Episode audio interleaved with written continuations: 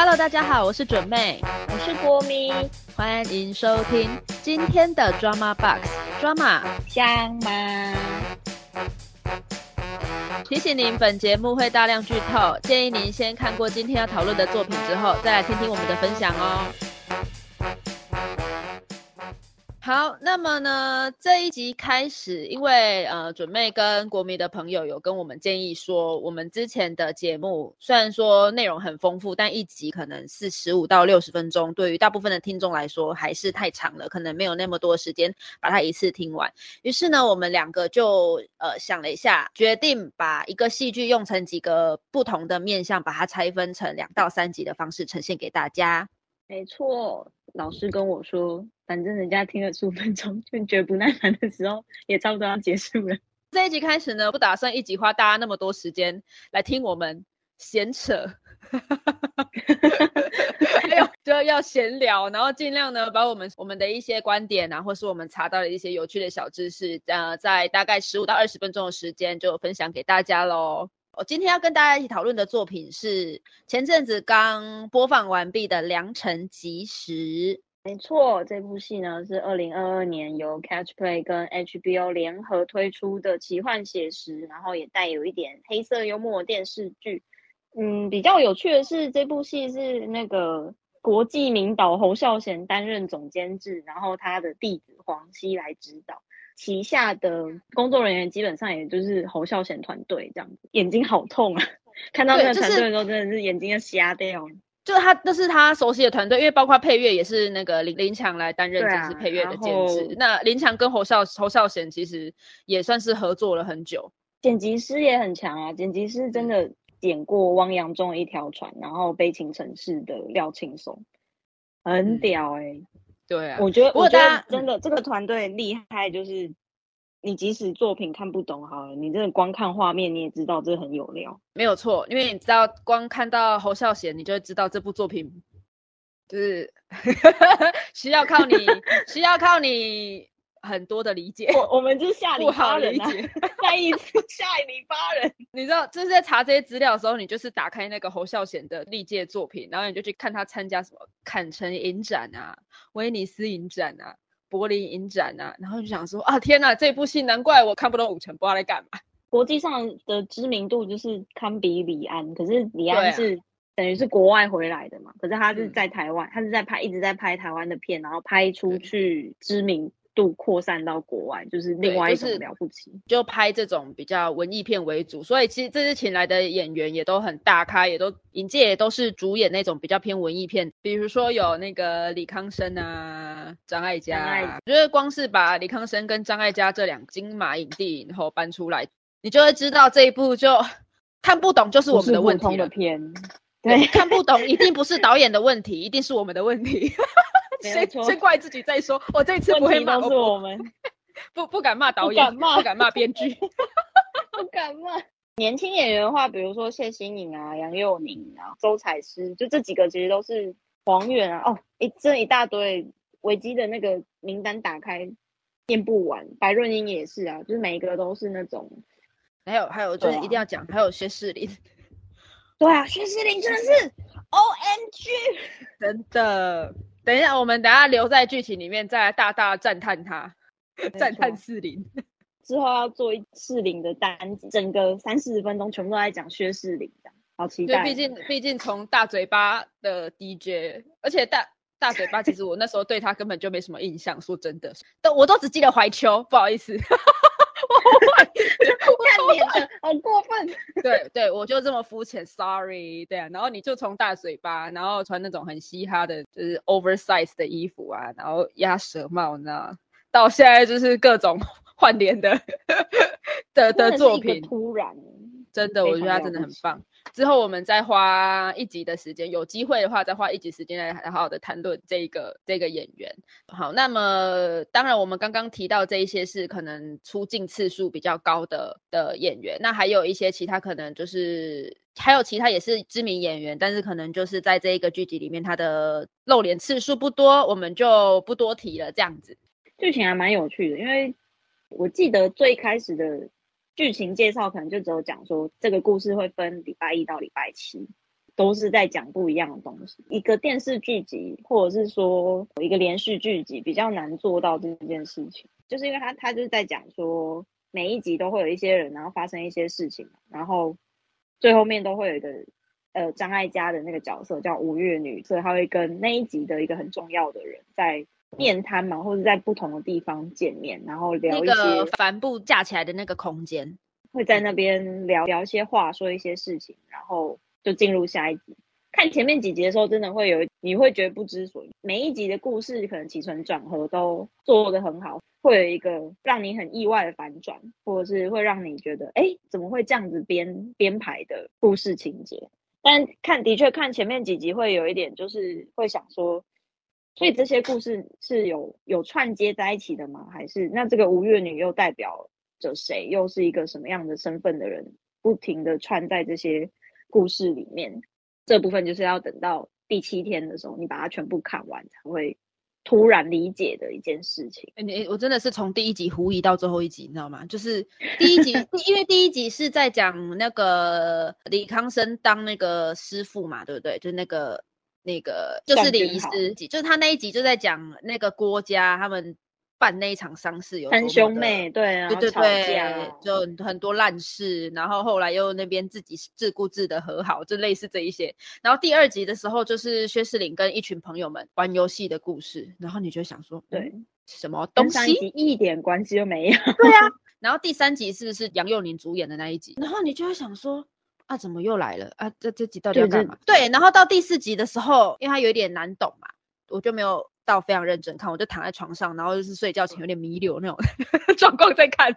然后直到第四集的时候，就是李康生又演了一个新的角色。那那时候我还没有意识到是新的角色，我就这样一直一直看，我就说这个角色怎么好像跟之前设定那个角色不太一样啊？对，然后两个刚好讲话速度是一样的。对对对对对对对对，就是他，我觉得那两个角色，因为可能是剧本调性的关系，这两个角色没有很大区别。然后我想说，所以这是他早年的故事吗？我还在自己脑补。然后第四集又跑出了一个，就是养在他家的一个女孩子，然后开始又讲出那个名字不一样的时候，我就有点啊，算了，好了，对呀，这一部戏我注定是要有看没有懂，我放弃治疗。你知道 OK OK OK 这样。可是我觉得比较对我来说惊喜感没有那么重的原因，是因为因为那时候我就想要去看，就是跟你一样，我想要去看那个演员跟角色，结果我就不小心看到了谢欣颖在第五集的时候演的吴月女，我就看她写吴月女，然后我又看到张艾嘉也写吴月女，然后我就知道他们两个之间的关系了。我就没有那么大的惊喜感，就是对我来说，就是危机，大家看危机的时候还是要小心一点，就不要被剧透了。是哦，但我觉得这个嗯。我还好欸因为他第五集的时候有特别讲说月女怎么都没有来看我，还是什么，就是这个名字是有出现的。因啊，因为前面都没有张艾嘉，就是张对。艾嘉这个小角色有出来，可是他从来没有没有说讲他的名字，对，没有讲他的名字，然后我没有我没有 catch 到这一块，可是我有隐隐约约发现谢欣颖脸上有一些印象中不是他的记号，比如说那个眉毛上面的痣，然后还有嘴角上面的痣，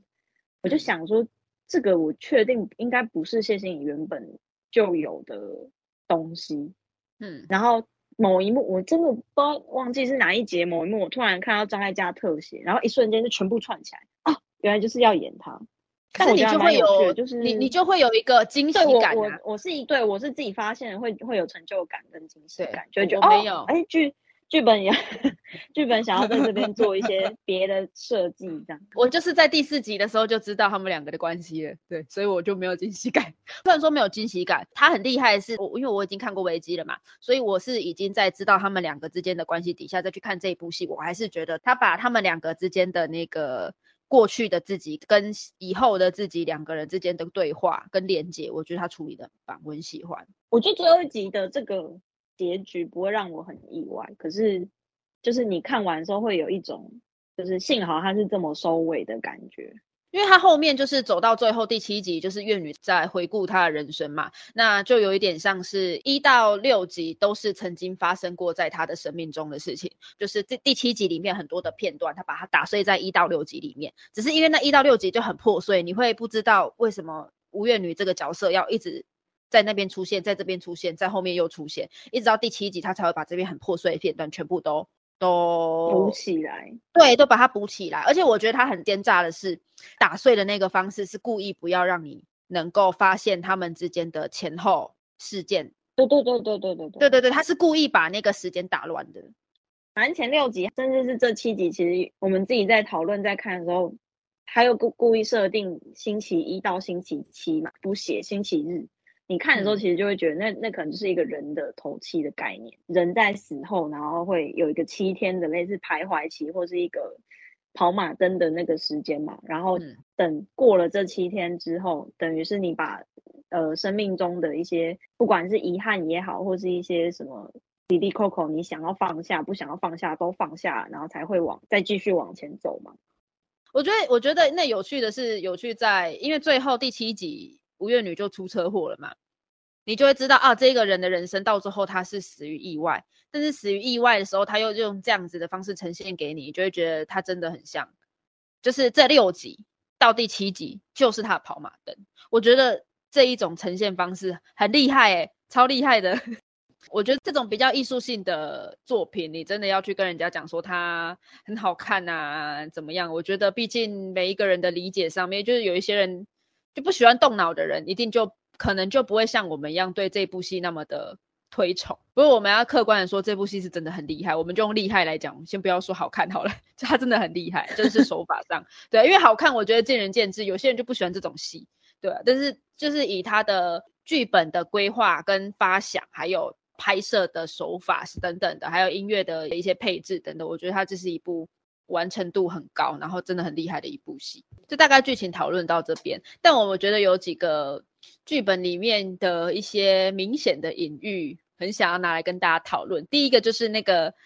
每一集都出现那一只很丑的猴子，我真的觉得它好丑，好恐，它很诡异耶，那一只猴子。它不是丑的问题吧？它是就是恐怖跟对呀丑。不是，还不是有丑，假的丑。对，就那个猴子。然后你知道猴子就是我百思不得其解，那个猴子到底在干嘛？所以后来呢，我就决定呢求助 Google 大神。然后后来我就找到一些，就是因为这部戏它的它的艺术性太重了，一定有很多人就是看不懂里面的一些情节或者是一些片段。所以黄西其实他自己后来有接受采访，他有自己出来为大家解惑。然后他说这个猴子呢。因为这个猴子是那个戏偶嘛，就是操操控的那种操偶。他说这个猴子的行动呢是受到上面的这个操偶是在操控，所以他就很像说是命运，你这个人是受到命运的操控一样。我觉得很有趣，就是有一个看你看不到的东西在操控你。我觉得他有很故意把那个线拍出来，因为那个猴子在走路的时候，就怎么讲，这种东西是可以被。后置的嘛，就是后置把那个线都修掉，它看起来就会像是一个自己认真有在动。它没有，它就是木偶嘛。对，它也不会是真的猴子。对，更诡异的在动的猴子，可他故意把那个线弄出来，我觉得还蛮有效果的，就会让人家的确会让人家觉得好像真的被什么带着走一样。对对对，我记得哇，我忘记哪一集，有一集那个猴子有被被那个线缠住困住，然后。那个我确定的是，那个子安那一集一定有，就是跳舞的时候有那个线嘛，对对，就有那个绳子。然后好像是同一集还是还是其他集，我忘记。就是那个猴子是被线缠住的，那个意象我觉得也很明显，真的是有一种就是被困在那边动弹不得的感觉。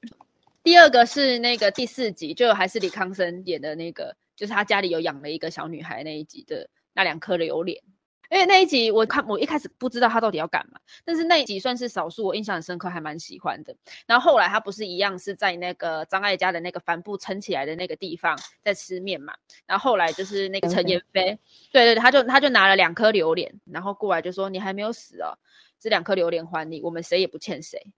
然后就想说那个榴莲是什么东西？那榴莲是什么？因为我你知道吗？国民他比较擅长解读这种比较意识流的东西，然后我自己是。比较偏，我喜欢写实一点的东西，所以我那时候就看着这两颗榴莲，我就一直头头很大。然后你去翻，就是问了 Google 大神，Google 大神没有告诉你答案。上个礼拜我就问，我就问那个我们说，所以你知道那两颗榴莲是什么意思吗？所以我得到了一个是不知道。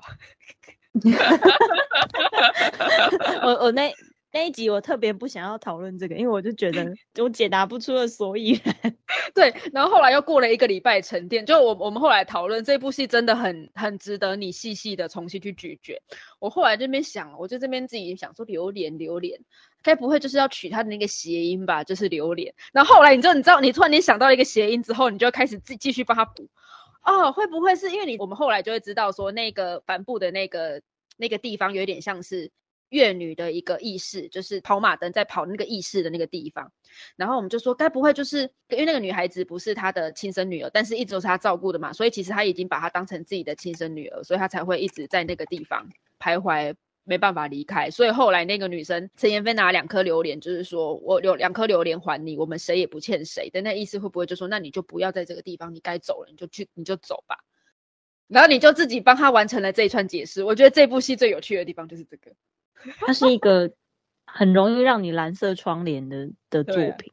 嗯，就还还蛮好玩的，很容易作者已死。就他拍完之后，他他可能也不会告诉你太多，我觉得还蛮有趣的，因为不告诉你正确解答的作品，表示你有非常多可以自己脑补或者是自己延伸的东西。当他发出来，然后跟跟你讲说，我最多就只告诉你这一些，然后剩下的你想要去延伸，那其实都是你。因为这出戏就是在讲人生嘛，如果说简述而言，他就是在讲一个人的的一生，然后你在看他的时候，你就可能会反射出一些属于你自己的答案。我就是就是这出戏就是咀嚼完之后，为什么会我们看完之后会会想那么久的原因？听我们的观众可以听我们之后再去想一想，然后跟着其他有看的朋友一起讨论。我觉得这部戏最重要的一定是那个讨论的过程。哦，对，因为这部戏应该是我们做完这几部台剧里面，我们应该算是讨论的最起劲的一部，就还有太多太多东西可以一起下去讲。我真的非常在这边诚挚的建议大家，一定如果你的身边有朋友有看这部戏的话，你一定要去跟他讨论。我觉得你们也可以，一定可以讨论，说不定会跟我们完全不一样的东西出来。那就是你自己，嗯，那就是你。非常建议大家，大家可以去试试看。好，那今天的节目就到这边。如果喜欢我们的频道的话，也欢迎到我们的 FB 和我们分享和讨论哦。本集资料来源来自维基百科，戏剧采访内容以及我跟国米两个人的观剧心得及观点，希望你们会喜欢，也希望听众能够透过我们的介绍，更加了解戏剧的迷人之处。期待你能跟我们一起深入的讨论，放声大笑哦！我们下集再见，拜拜，拜拜。